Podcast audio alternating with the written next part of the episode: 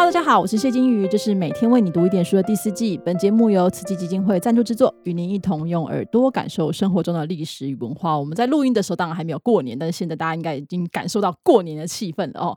但是过年有很多种过法嘛，哈，就是大家不同的地方都有各自的年俗。但是你知道吗？日本时代台湾人究竟如何过年？他们有没有过日本年呢？我们今天邀请的来宾呢，他做研究非常特别。我们邀请中影院台史所的林玉茹老师，欢迎老师。嗨，啊，金鱼你好，非常高兴在这里跟大家分享呃我的研究成果和故事。老师，我们知道您其实有研究过日治时代的台湾年俗哈，那您当时所使用的这个材料是什么呀？我当时其实用的材料事实上是很广泛，但是最多最多的应该就是属于当事人的日记，嗯，还有当时的报纸。那特别是日记，其实是很值得说的。包括从南到北的话，有吴兴隆，就是家里的医生吴兴隆；林献堂，大家都知道他其实是台湾民族运动领袖；还有丰原的保证张立俊。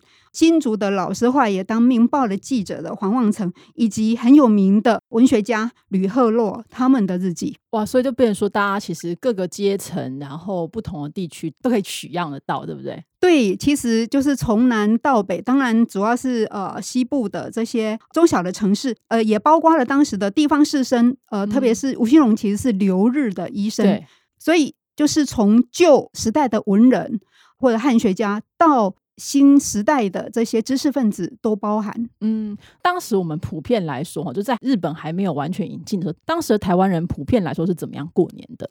当时的台湾人其实一开始他们当然是过了我们到今天都还是在过的所谓的旧历的春节。嗯，那一八九五年台湾割让给日本，变成日本的殖民地之后，日本人来了，他们就引入了太阳历。嗯，和西历的新年就是我们现在知道的一月一日啊。那一八九八年的时候，其实台湾非常重量级的士绅，他们就已经开始参加日本人的这种新历新年的新年典礼。不过呢，一直要到一九零九年，日本政府废除了阴历，就是我们说的今天的农历之后呢，逐渐开始要求台湾人要过呃新历新年。那么学校日本。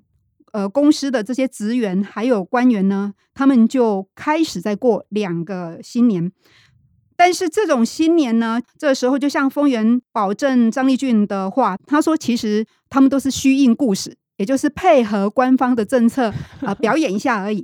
那到老是说新历年的时候，他们就哦表演一下我在过新历年哦这样子。对，其实回家还是过旧历年比较为主。对他们其实只是配合，因为特别是跟官方有关系的或者学校这些人，他们必须要去过呃新历新年。嗯，但是真正要把整个新历新年要普遍普及到台湾人的话，大概到一九二零年代以后。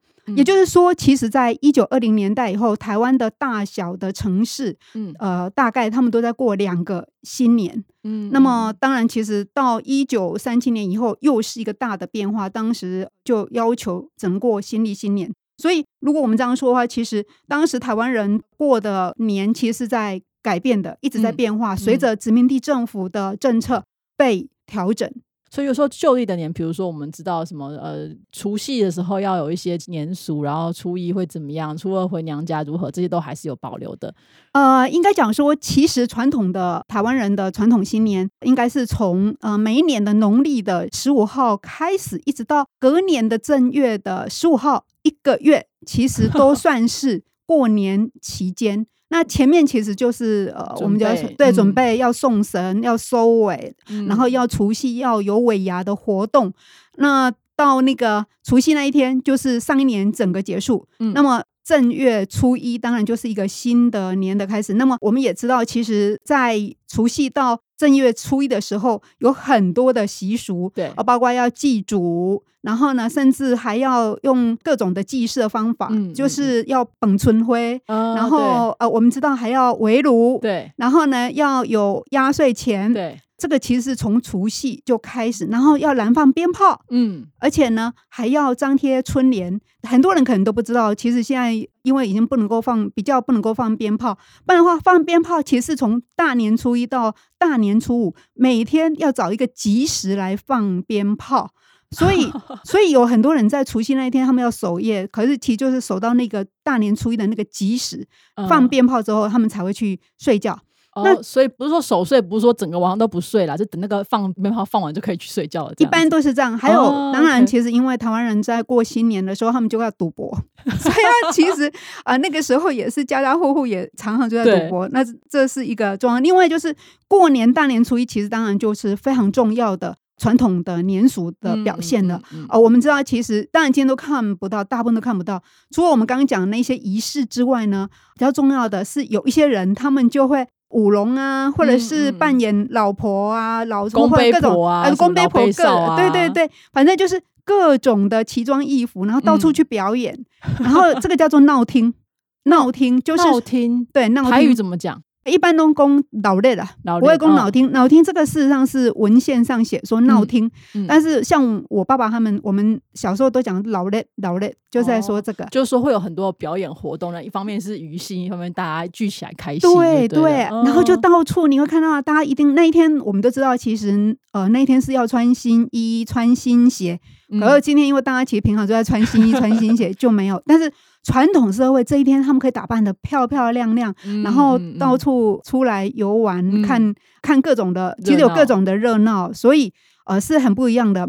那今天其实闹听也几乎比较少看到了，然后还有就是要去跟长辈拜年啊，家春对对对，要家春，然后喝春酒啊等等，这大概是当时。不过我们也要知道，从大年初一到初五，其实每天都一样，刚刚说的祭祖，或者是每天都还是要有一些拜拜的仪式哈。另外就是一般刚开始是说，其实尽量就不要。去动那个炉灶，因为已经送神了嘛，灶神已经送上天去了，所以尽量不要再去弄炉灶。所以这个其实都是有很多的规范，嗯，然后每天其实都有一些禁忌，对，是是很有趣的。大家如果认真遵守起来，还挺多的，可以写一本书。对对。但是，所以到日本人来说，他们应该觉得超级不习惯，像刚刚讲赌博，他们觉得这是一个很不好的习俗哈。那台湾人普遍来说，我们刚刚老师这样讲话，原来像我们从一八九五年割给日本做，到一九二零年开始，就是比较。明显，大家就是开始有这个推行明确的这个新历年，开始要大家要过两个。到一九三七年，老师刚刚讲说，可能战争开始高峰，然后比较皇民化这个运动出来之后，就觉得应该是尽量过新历年为主，对不对？大致上，如果我们要去讲这个变化的话，就是一九二零年代之后。除了乡村之外，大部分的这些城市乡镇，他们其实都是过两个新年，一个就是新历新年跟旧历的新年。嗯但是在一九三七年之后，我们知道其实中日战争爆发，那么在这样子的一个时局之下，其实推行皇民化运动。那皇民化运动其实最大的一个问题就是，他希望能够做极端的。激烈的日本化运动，积极同化，嗯，也就是其实就是要效忠日本天皇，因为要准备要去打仗，对，所以在这种状况之下，其实就展开所谓的废旧政。那废旧政是什么呢？就是要废掉原来旧历的呃农历新年。嗯，我们要知道，其实在一九零九年，也就是日本统治初期，基本上因为台湾各地武装抗日非常的多，对，所以。呃，是采用后藤新平、儿玉源太郎体制，就是要采用所谓的旧惯温存，也就是还能够保留台湾传统的习惯。所以呢，在这个时候，其实台湾传统的文化没有太大改变。嗯，但是到一九一零年以后，它就开始有一些变化，紧缩这样子。嗯，应该讲说，其实台湾本身的地方士绅也希望走向所谓的日本化社会革新运动，但是到一九三七年就不一样了。前面其实是一种温和的童话，想要跟日本一样消弭这样子。对对，但是在战争之下，其实我们都知道战争是很可怕。在战争之下，其实国家的控制就更强。嗯，所以在这种状况呢，各个地方的代表他们还要组成所谓的国民精神总动员协议会 来动员，而且到处去要求哈每个地方呃每个家庭应该要遵守规范，那么就是要过日本的新年。对。对，那特别是一九四一年，我们知道，其实就是太平洋战争爆发之后，那就更可怕了。对，又成立所谓的皇民奉公会，那还有所谓的奉公班，那这些他们其实在整个新历新年又扮演更重要的角色。呃，要求全面性的去参加新年的活动。那当然，新年的活动你可以知道都是跟战争有关的，譬如说去举办这种御真营的奉拜，就是。去奉拜日本天皇的照片，然后呢，整个神社的参拜也越来越大。哦，所以当时的台湾人其实是在新历新年的时候要去参拜日本的神社。对，还有什么样的活动跟风俗呢？呀，如果我们要讲到底在日本时代呢，引进了什么样的一个年俗呢？呃，我们可以说的就是，它其实最明显的，要知道你到底有没有在过日本新年呢？首先就是要求你要挂国旗，然后要在门门前要挂呃那个门松，还有稻草绳。这个如果你们去看照片，就会看到这是一个基本的仪式。另外呢，要参加新年的庆祝典礼，嗯，那么在这个典礼里面要去交换名片，而且呢还要有晚上还要有新年的宴会。就忘年会那种的，算是不？这不是忘年会，这是新年宴会。新年对，就是一个新年宴会。那在这里面其实有很多的仪式，他们很有趣的是，一定要怎么样，你知道吗？常常就是要喝酒喝到烂醉，所以这也是一个非常有趣的，就是即使日本强调他们的进步现代性，可是，在呃 新年的时候还是会放纵一下。对对对，所以你如果看报纸，这时候常出问题。另外呢，其实开始普遍在写贺年卡。嗯，哦，你们就可以知道写贺年卡，其实这个时候开始哈。哦，因为日本大家现在可能如果有日本朋友的话，他们贺年都会就寄贺年卡，然后你不寄好像就觉得很失礼这样子。对，写贺年卡，还有就是开始要去参拜神社。嗯嗯。那台湾人其实是传统是要初一有没有？一早不是要去抢啊？对啊，抢头香，去烧香拜拜。对。那在日本不一样，他就是要去参拜神社哈，然后呢？这个时候，其实商家前后也有所谓的岁末的大拍卖。嗯，另外比较新的引进的，这个属于现代的东西。嗯，因为那个照相引进来了，所以这个时候新年呢，全家要拍全家福。哦，还这个当时是一个风俗，是一定要做的事情，就对了。当然你要有钱呐，没钱的话 就没办法。所以我们要讲的时候，就是有能力的家庭哈，他们要去拍全家福，然后他们要去看电影。他们开始去看电影，全家去看电影是一个就是过年的，就是一个 fashion 的潮流，就对。呃，你可以讲说，因为这时候放年假，所以他们要去看电影。还有呢，他们开始所谓的出游，就是新年要去旅行。呃，像吴兴隆，吴兴隆就说啊，他其实在过年的时候，他们就想要到东部去玩，要坐火车去环岛。对啊，那像那个吕赫洛也讲，他说：“哎呀，过年了，他要带小孩子去那个动物园走走，哈，等等。”那另外一个很有意思的就是各种团体的聚会，其实就像那个妇女或者是同学会。哦，还有像留日的同学会，还有各种各样的这种团体。我们是工会啦，或者说同事啦，或者说啊退休人员啦，什么大家都会有各自的会，就在新年的时候就要聚会。没错，没错，那很累，又要旅行，又要聚会，又要。带小孩玩，又要看电影，还要去神社参拜，还蛮忙的。是啊，但是其实这个在那个时代就逐渐变成是一种风气。不过我刚也说，这个当然是在能力的家庭，呃，特别是城市乡镇，那么农村其实是比较少的，因为经济的关系吧。对，那所以当时的话，呃，就是。老师刚刚讲这些人，其实听起来大部分都还是知识分子啊，或者是说他可能有留学，像吴兴荣是医师嘛。那当然就是像 林献堂不一样，他是 三少爷，他们家很有钱哈。那当时的台，如果在一般的这个日本政府里面工作的台湾人的话，他们新年会休假，那旧历年的时候他们会给假吗？还是就旧历年就当做没有，就是自己想办法这样子？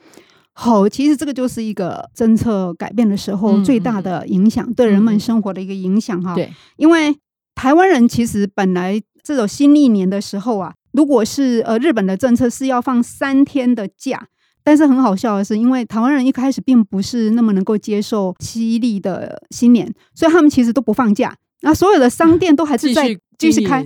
对，一直到战争时期，还是有一些商店就是非常的白目，继续开商店，所以所以让很多的那个警察还有报纸的记者都傻眼，你想为什么会这个样子？所以你你可以知道，其实在文化本身其实是有很大的一个固着性哈。嗯，那你说一般的人呢？啊，如果到旧历年的时候，其实越后面一九一零年代以后啊，其实就已经逐渐不希望你农历新年的时候，都希望你还是要继续上班。还要工作，那我们如果举一个例子好了，《黄城日记》里面就可以看得很清楚。他在一九一零年代初期的时候，呃，学校规定，应该说就是，当然是就来自政府规定，现在开始农历新年都一定要上课。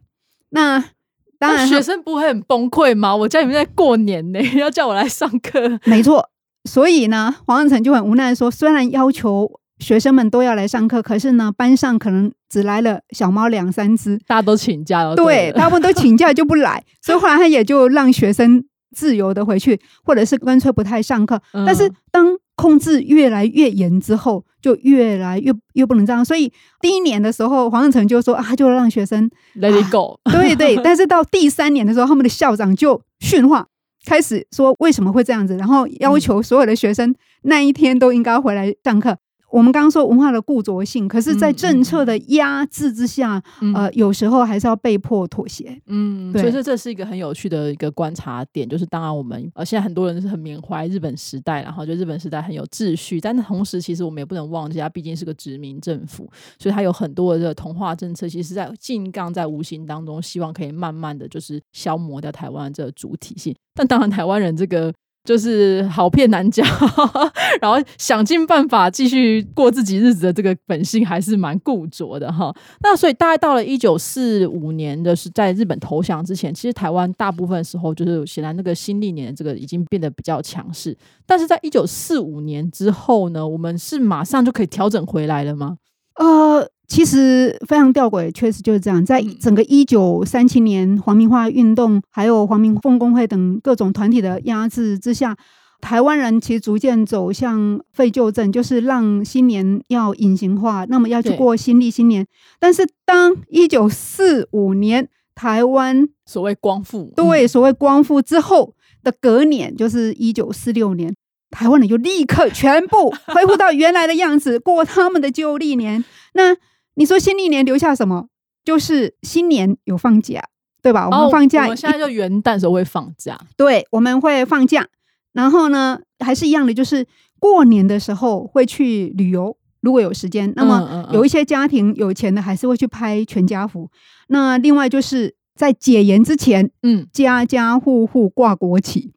哦，所以我们挂国旗不是因为 国民党叫我们挂，是因为以前日本时代就有挂过，没错，顺便一起挂这样子。对，主持人说的对。其实啊，在战后初期，一直到可能一九八零年代，台湾都很多的生活的习俗，其实都还可能是延续战时哦。我说的是战争时期的日本时期的规范。所以其实这是比较吊诡的，很有趣哈。所以大家以为这那过年的时候家家户户挂国旗，你以为是国民党时代的事情，不是？它其实是日本人的时候就留下来的一个年俗的遗迹哈。那老师你自己觉得，就是在您研究这个年俗的过程当中，你觉得最有趣的事情是什么？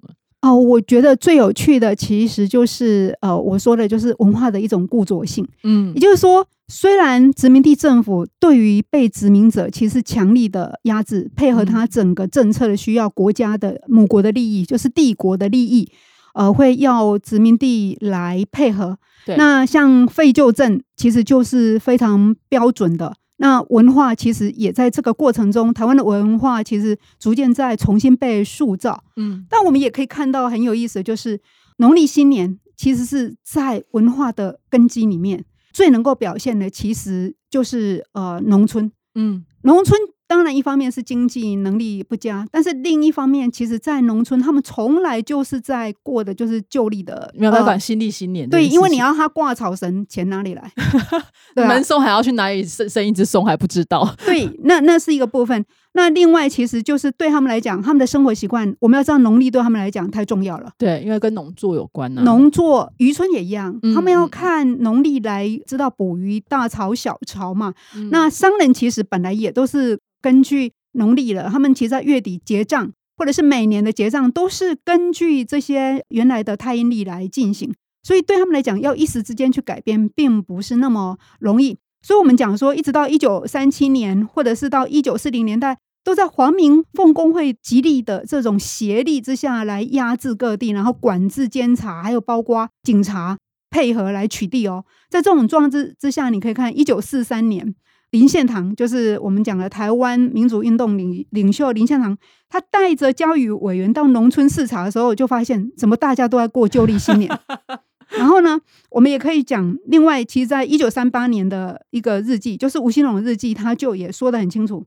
他说，虽然一直都说要废掉这个农历新年，可是，在乡下生活这些人，他们怎么可能轻易的忘却？这个真的很典型啊，就是数千来年来的习惯。嗯，所以呢，他说他一大早呢，菜贩就在市场成群叫卖，也就是说，到处都还是乱哄哄的，要准备过年。然后晚上已经很晚了，理发厅都是客满的，走出去呢，到处都是人山人海，车站都是爆满哈。然后他就说，大年夜的气氛弥漫在街上，甚至往来行人的毛发里，你可以看到，就是说。无论你怎么去压制，其实这就是被殖民者他的一种文化抵抗，而且他用的是一种隐形的方式的文化抵抗。你叫我要去挂门松，那我挂门松；你叫我不要放鞭炮了，不可以贴春联的，再后来是不可以贴春联，不可以放鞭炮。我可以不要做这些形式的东西，但是我们在家里面围炉。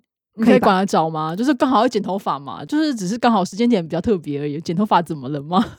是是，所以当时其实有呃那个记者啊，台湾日报呃日日新报的记者也非常哀叹，他说就观察彰化县地区哈，他发现那个虽然在战争之下都已经要求不要再去过年，结果呢，连宰猪的猪数，因为我们知道去过年的时候要大量的宰猪嘛，结果啊，竟然只比去年就是呃前几年才少个。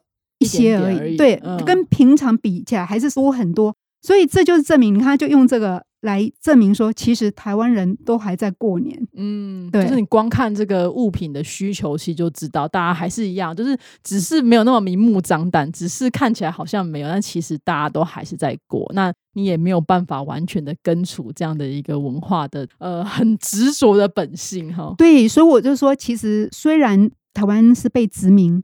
但是我们还是有我们的文化，嗯，那其实台湾人，特别是在农村的这些人，其实是用他的文化抵抗 殖民。你可以就就是在抵抗殖民哦。而且另一方面，呃，我们也可以看到，一直到战后，像我的爸爸，他们就会说啊，那个新年呢，他们就讲的是阴嘞新年，或者是日本人的新年，嗯嗯，然后他们会讲阴嘞，像现在我们还是一样，讲到新历，我妈妈、我爸爸他们都说阴嘞。他们的，他们的不是我们的，嗯，哎，所以你就可以知道，经过五十年的殖民教化，其实没有办法去改变这种传统的文化习惯。嗯，对对。老师爸爸妈妈大概几岁啊？我爸爸现在就是八十岁，那我妈妈七十六岁。那他小时候经过日本教育，这样？我爸爸有。嗯，我爸爸有。那我爸爸其实，因为我的奶奶她其实是读公学校，就是归仁当时唯一两位女性可以读公学校的。嗯，那她甚至在一九二三年的那太子行喜的时候，他们还有跑到台南的东门城去迎接欢迎这样。对。然后我其实我小时候也都不太知道说为什么我奶奶她常会唱唱日本歌。嗯。后来想一想，她唱的其实就是日本国歌。所以你君之代，对对，君之代，所以你可以知道说，当然，因为在教育之下，啊，台湾人还是相当程度的去被改变哈，在社会生活习惯或者是观念上有一些，特别是越晚越后期的这些出生的人，他们其实被教育的影响更大。嗯，但是我们也要知道，有一个东西是改变不了，就是传统的那些习惯，虽然有一些会变化会消失，但是。那个最恒长的东西不容易被改变，嗯，所以这真是非常有趣哈。现在我们在过新年的时候，你大家可以想想说，哎，到底这些所谓的年俗是怎么来的？它是一个外来的，还是我们把所已经用了很久的，还是它已经转变过了？它其实这个过程，我觉得观察这个是非常的有趣哈。老师其实有一篇文章专门讲这个的，就叫过新年。